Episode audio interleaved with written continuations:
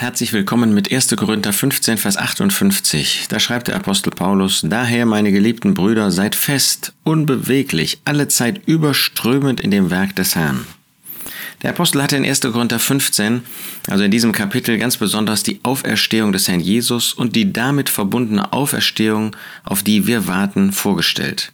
Er hatte gezeigt, dass es falsche Lehrer gab, die diese Auferstehung in Zweifel zogen. Die sagten, naja, ob es überhaupt eine Auferstehung gibt, ist ungewiss, wir können und brauchen sie nicht zu erwarten.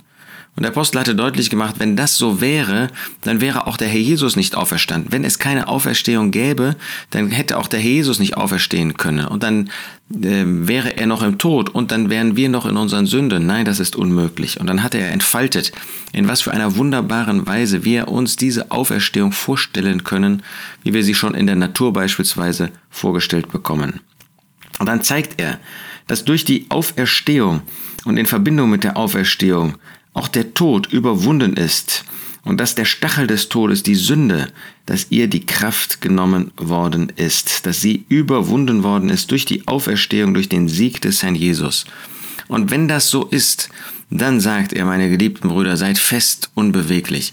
Da das so ist, sollen wir als geliebte Brüder, als geliebte Geschwister, als solche, die von Gott geliebt sind, als solche, an die der Apostel schreibt mit voller Zuneigung, sollen wir feststehen, sollen wir nicht hin und her wanken, sondern unbeweglich sein, auch in dieser Zeit, in der ähm, so viel auf uns einströmt, in der es so viele Tendenzen gibt, so viele Strömungen gibt, so viele Beeinflussungen, da sollen wir feststehen auf dem Boden des Wortes Gottes, feststehen in diesem Bewusstsein, dass der Herr Jesus auf unserer Seite steht, dass wir auf seiner Seite stehen, dass wir ihm dienen wollen.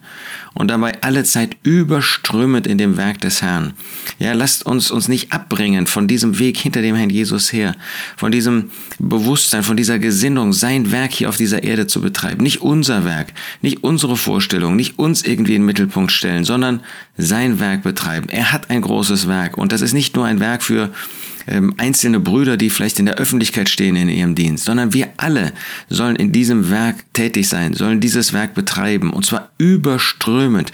Das heißt mit voller Kraft, die der Herr uns gegeben hat, nicht in eigener fleischlicher Kraft, in seiner Kraft und das alle Zeit. Wir wollen uns dazu neu ermutigen für heute und die vor uns liegende Zeit. Daher, meine geliebten Brüder, seid fest, unbeweglich, alle Zeit überströmend in dem Werk des Herrn.